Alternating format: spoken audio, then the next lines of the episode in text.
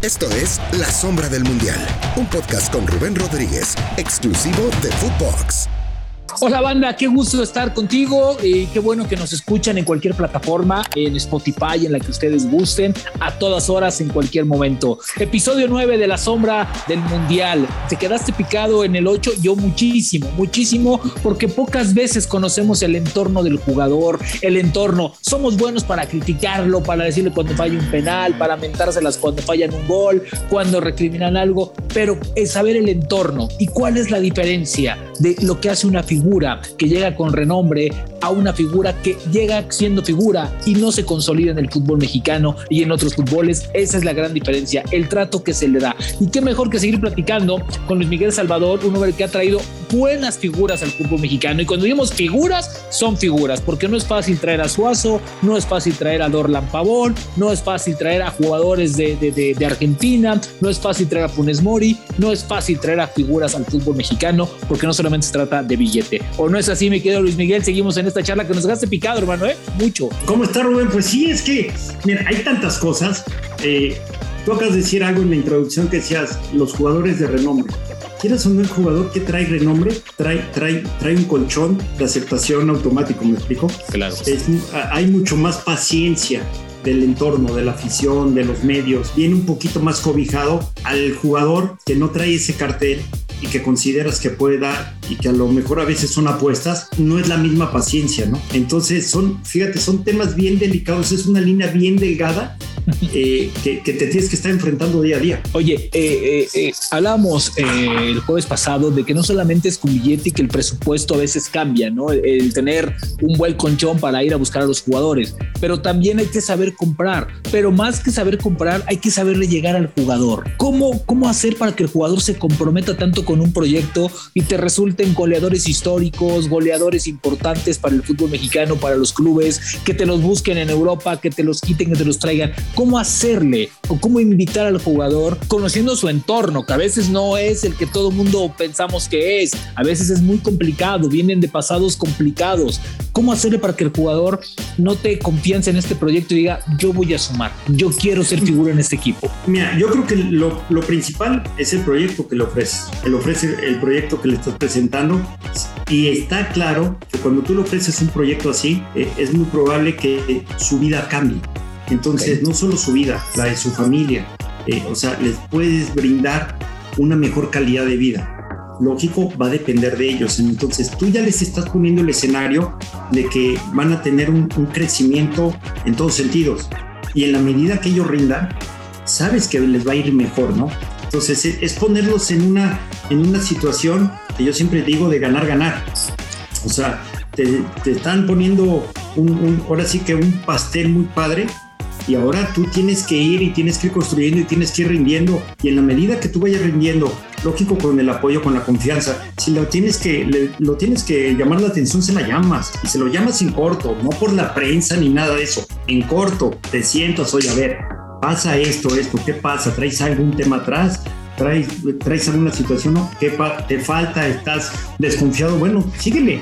O sea, tanto el club como el cuerpo técnico te quieren. O sea, es bueno ser amigo del jugador. Es, es, es, bueno tú como, como, como directivo, como cabeza de un proyecto importante. Es bueno ser amigo del jugador, que, que es romper este, este esta línea tan delgadita de somos cuates, no pasa nada, güey, eso, eso. No, es, bien, importante, Rubén. Tú puedes ser amigo, pero el jugador tiene que tener claro que si quieres que tome una decisión y le tienes que dar, le vas a dar. O sea, es, el rol de la vida. tú eres el directivo como y, profesional. Y no, es porque seas mi cuate y andas de la fregada y no rindes, no estás haciendo nada, entonces no, no.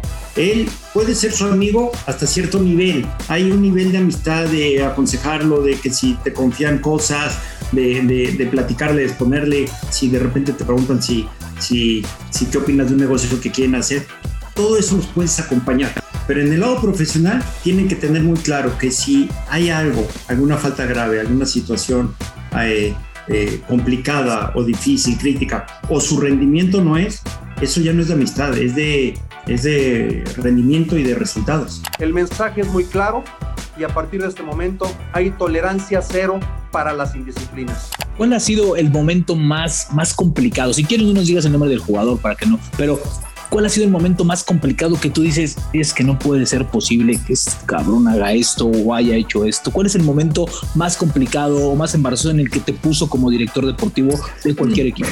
No, mira, hubo, hubo un momento y fue público y, fue, y fue parte del proceso de, de crecimiento, de madurez de todos, a mí en lo personal, al club, al mismo Chupete Suazo, cuando lo tuvimos que separar y lo mandamos a multado, sin goce de sueldo, a trabajar al Barreal, porque no se presentó en diciembre. Después del Mundial de Clubes había una fecha una fecha límite que se tenía que presentarnos el día 27 o el 28 de diciembre y él desde el desde estábamos allá en, en, Japón y él dijo yo no voy a llegar Humberto tú ya sabes o sea ya sabes las consecuencias de, de de las acciones. ¿no?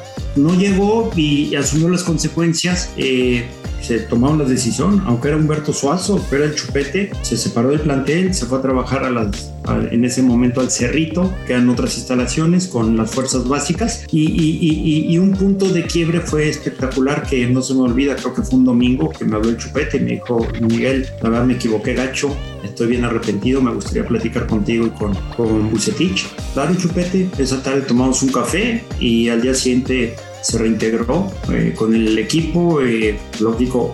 es cierto que no se llevaban bien, que, que, Chupete no se llevaba bien con, con, con, con, con, Digo, tal vez no eran amigos, no comían juntos, pero que al final como que se rompió esta relación, pero siempre, eran profesionales. Siempre, siempre, siempre, hay, hay las leyendas urbanas. Yo me acuerdo sí, exacto. que todo eso, eso, todo eso surgió por, por un partido en Toluca, que lo cambia Bucetich y que Suazo se molesta y que, y que dijeron que estaba roto el vestidor. Pero a los 8 días, 10 días, este, fue lo de la CONCACAF. Mete gol Suazo y llega corriendo y se le avienta a Víctor y lo abraza.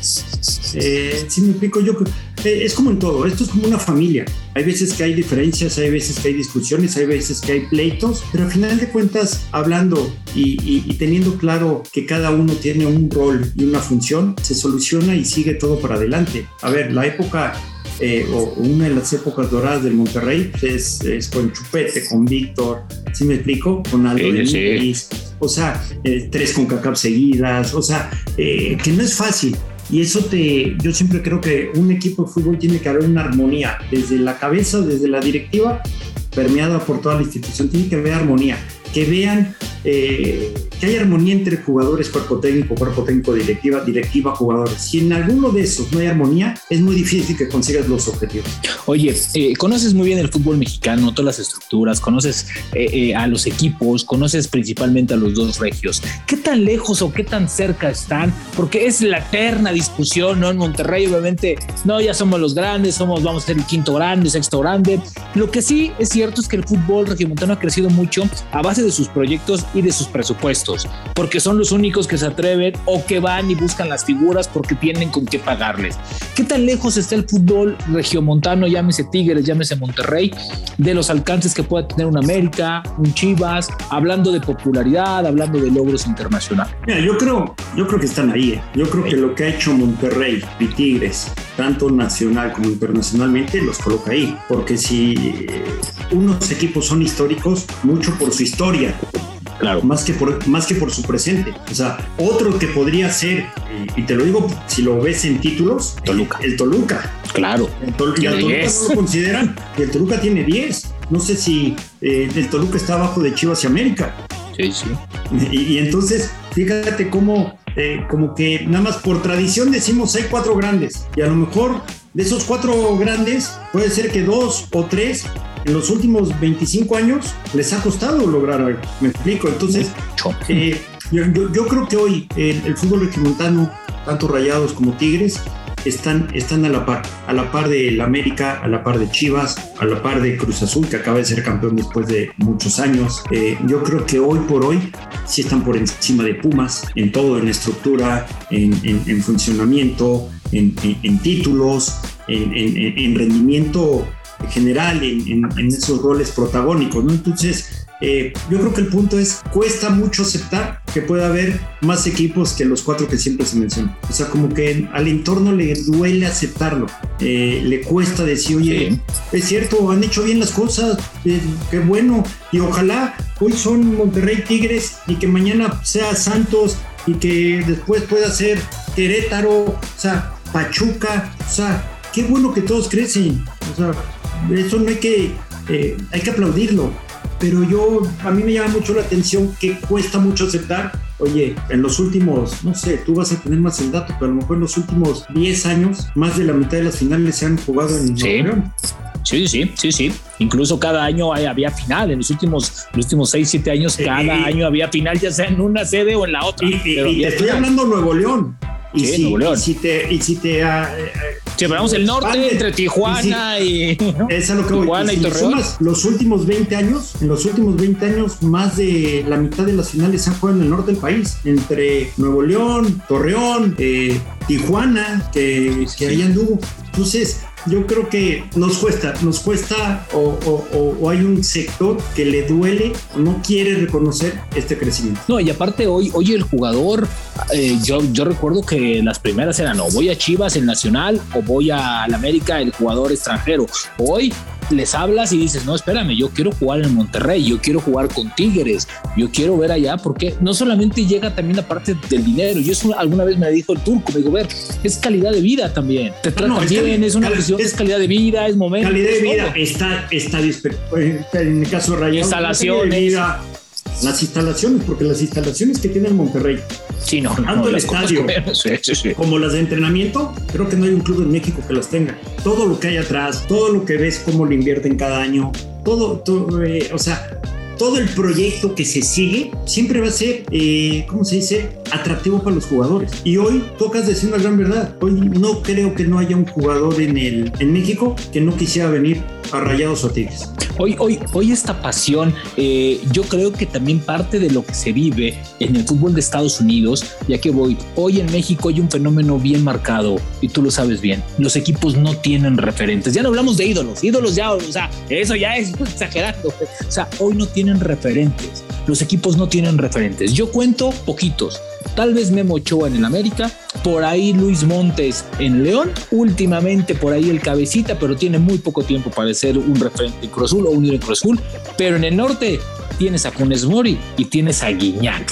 Son referentes. Eso también te habla de la identidad que tienen los proyectos y creo que cambia mucho. Por ello, si vas y pagas un boleto para sentarte a ver 90 minutos de un partido. No, y es que aparte, Rubén, por esa afición también te obliga a tener ese tipo de jugadores. Claro. A ver, eh, a raíz de los resultados que, est que estuvo eh, consiguiendo el Monterrey, la empresa FEMSA se anima al proyecto de construir un estadio nuevo, porque ya el TEC era eh, insuficiente. Sí, era no, obsoleto. sí, no, ya no, ya, ya no cabía. Y, y, el, y el TEC era un espectáculo, las noches, las dos de las noches más impresionantes que me ha tocado vivir, tanto como jugador como directivo, fue ahí, una final, la final de ida contra Cruz Azul, que íbamos perdiendo 3-1 en el primer tiempo y acabó el partido ganando 4-3 que yo te lo juro, me volteé con mi esposa y le dije, lo que estamos viviendo va a ser difícil que lo volvamos a vivir. Pero a los pocos años llegó la final de CONCACAF con Santos, que íbamos perdiendo 2 y necesitábamos tres goles y que al minuto 15 del segundo tiempo íbamos 2-1, el 2-2 cayó como al 87, el 3-2 cayó como al 90 y fuimos al Mundial de Clubes. Lo que se vivió ahí fue impresionante. Entonces, eh, esa pasión con la que la gente se dedica eh, está, también te obliga, es una exigencia que te obliga a tener equipos, a tener jugadores eh, de ese nivel. ¿Qué? Son los dos proyectos más sólidos de la liga. Quita, o sea, yo, o sea, es que yo los veo, ¿no? Y tal vez yo te puedo decir que sí. ¿Por qué? Porque los veo que cada año le invierten. Cuando no le invierten, yo te voy a poner un ejemplo: el fútbol femenil. ¿En dónde se juega hoy el fútbol femenil? Lo juegan en el norte. Tigres está por encima de todos los equipos. Y abajito, bueno, este año tuvo a la baja Rayados, pero también Rayados está ahí. Hoy ya levanta la mano Chivas con estructuras y todo. Pero te das cuenta en los proyectos que, que, que, que nacen a diario. Para mí son los dos proyectos más sólidos del fútbol mexicano.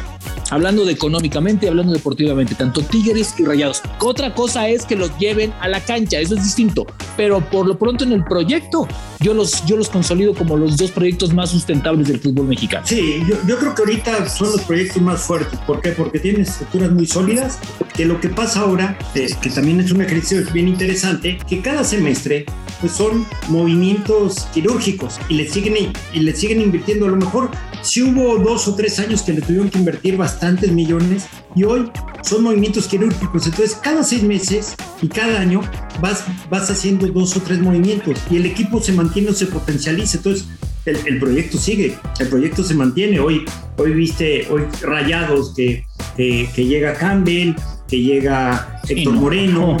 O sea, eh, empiezan, empiezan a llegar jugadores, salieron varios y llegan varios jugadores también importantes de, de, muy buen nivel que, que, dices, ve cómo el proyecto por lo pronto va a estar se va a mantener. Sí, a tope, sí, a tope. Se va a mantener, pero eh, seguramente la visión es de que se va a potencializar. Y eso, eso creo que hoy eh, es lo que los tiene ahí, ¿no? Y son los que manejan eh, ese, ese tipo de proyectos. Hay otros proyectos que también son muy válidos y, se vale aplaudir. A lo mejor el proyecto de Santos que se le está, su, su eh, su fortaleza es en los jóvenes.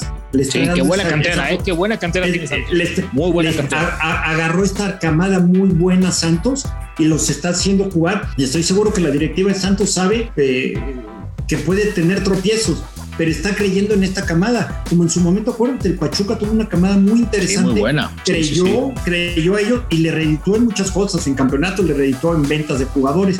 Entonces, cada proyecto es, es distinto. Hoy la cantera de Rayado, hoy, hoy hay, hay jugadores muy importantes, entonces hoy se está dando eh, a lo mejor se está cosechando lo que desde hace muchos años se venía, ¿no? Se venía de estar. Claro. Sí, porque la cantera no, no es de que la hagas hoy y mañana ya te dé resultados. Es un proyecto de 6, 7 años metiéndole, metiéndole, metiéndole y por ahí te brinca uno que otro. Oye, ¿por qué el jugador mexicano es tan caro en México? En México.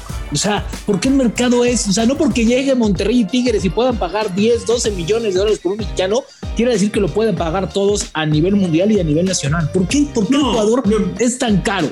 yo creo que tú, a ver, no, no porque llegue Monterrey y Tigres lo paguen, quiere decir que ese es el valor del jugador. Yo te lo juro yo. Yo de repente he visto compras de jugadores mexicanos y oigo el valor, digo, yo no lo hubiera pagado. O sea, eh, es una cantidad muy, muy fuerte y, y, hay equipos, no que yo, sino eh, eh, el entorno, el, el, el 98% no lo va a poder pagar. porque Yo creo que también pasa porque ha habido una escasez de jugadores mexicanos. A lo mejor hubo, hubo, hubo un momento en que las fuerzas básicas no estaban sacando calidad. Hoy, en este último año, creo que las fuerzas básicas de la mayoría de los equipos están sacando calidad. Y ves que Chivas está sacando otra vez. Y ves que Monterrey, y ves que Tigres con ahorita Miguel Herrera le está dando juego, ves a Santos, ves a Pachuca, o sea, empiezan a venir otra vez esas camadas. En la medida que vengan esas camadas, es más fácil que el jugador mexicano le puedas eh, bajar el, valor, porque es lo que yo te decía, eh, creo que en el, en el episodio anterior. Sí, el martes.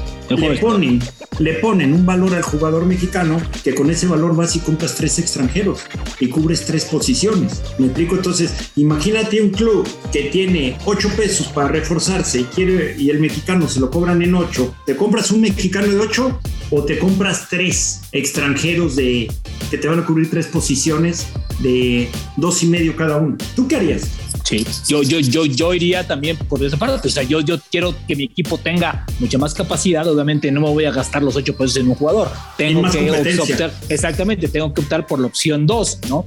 Tal vez, eh, no sé si tengan la misma calidad o tengo que tener un escauteo muy bueno para detectarlo. Ahora, tú mencionaste algo bien importante: es otra vez está saliendo calidad. ¿Por qué tardamos tanto en producir jugadores? ¿O por qué tanta, tan, tardan tanto en producir jugadores? Teniendo Miguel, habemos 100, más de 100 millones de mexicanos, o sea, claro. Y, nos encanta el fútbol además. Yo creo que es eh, el tomar la decisión de darles la oportunidad, es lo que te cuesta, el tomar la decisión. Hay que entender que hay veces que, que, si das la oportunidad al chavo, a lo mejor el chavo te va a cometer los mismos errores que consolidado. Pero ya es tu chavo, a lo mejor ya es momento de, de, de, darle esa oportunidad de que vuele, ¿no? De que, de que salga a volar y tenerle esa paciencia. Yo creo que eh, va más por eso. Por eso hoy ves hoy que también se juntó con todo el tema económico de la pandemia, hoy ves cómo los equipos a lo mejor muchos se vieron forzados a darle ese juego a esos jóvenes. Y hoy ves muchos frutos positivos de esas oportunidades que les están dando. Es que a la larga te va a funcionar más. En lugar de gastar 50 millones de dólares como lo hizo Chivas y no le funcionó, a tal vez cambiar la guía del proyecto y decir, a ver, te cierro un poquito la llave y hoy tenemos unas fuerzas básicas que van a salir. Tal vez te vas a equivocar y vas a sacar a 7, 8 jugadores que suban y por ahí se te pegan 3 o 4, como hoy lo está haciendo Chivas. O sea, a lo que voy es, creo que es el presente y el futuro del fútbol mexicano en base también a, a la situación económica del mundo. No, claro, y también, a ver, si tienes un presupuesto, también hay que, hay que ver en dónde lo aplicas y cómo lo aplicas y el análisis del por qué lo aplicas. O sea, no, no porque compres caro quiere decir que te va a garantizar el éxito. Eh, eh, o sea, eh, ese es la, ese, eso, el, el armar un equipo a billetazos no significa que te va a funcionar, no te significa que te va a rendir. Tienes que tener esa sensibilidad o, o, o ese trabajo, análisis que, que, tienes que hacer con el cuerpo técnico, porque yo, estoy, yo soy un convencido que todos los jugadores que llegan a, a, un equipo tienen que ser discutidos, analizados, debatidos entre el cuerpo técnico y la directiva. ¿Por qué? Porque si tú llegas, si tú a un equipo nada más les traes a los, al, al técnico con los jugadores, ya le estás dando el primer, la primera excusa. En cambio, si tú haces el análisis y se vale debatir, se vale que el, el, el, técnico diga, oye, a mí me gusta Rubén. Ah, está bien, perfecto. Oye, también está Agustín. Son de las mismas características. Puedes debatir.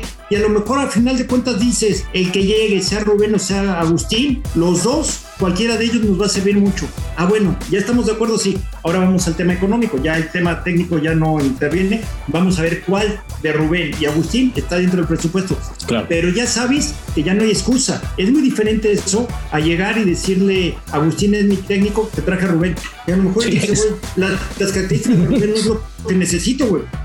¿Para qué gastaste 8 pesos en Rubén si estaba Luis, que vale 3, y sus características son las que realmente necesitamos? ¿Me explico? Entonces, todos esos son temas sensibles. Diálogo. O sea, no, no es fácil porque tienes, fácil. Que tener, sí, tienes que tener esa, eh, o sea, esa buena comunicación, esa buena, siempre de manera de, respetuosa, debatir, porque de las diferencias de las diferencias de opiniones, Rubén, vas a sacar las mejores conclusiones.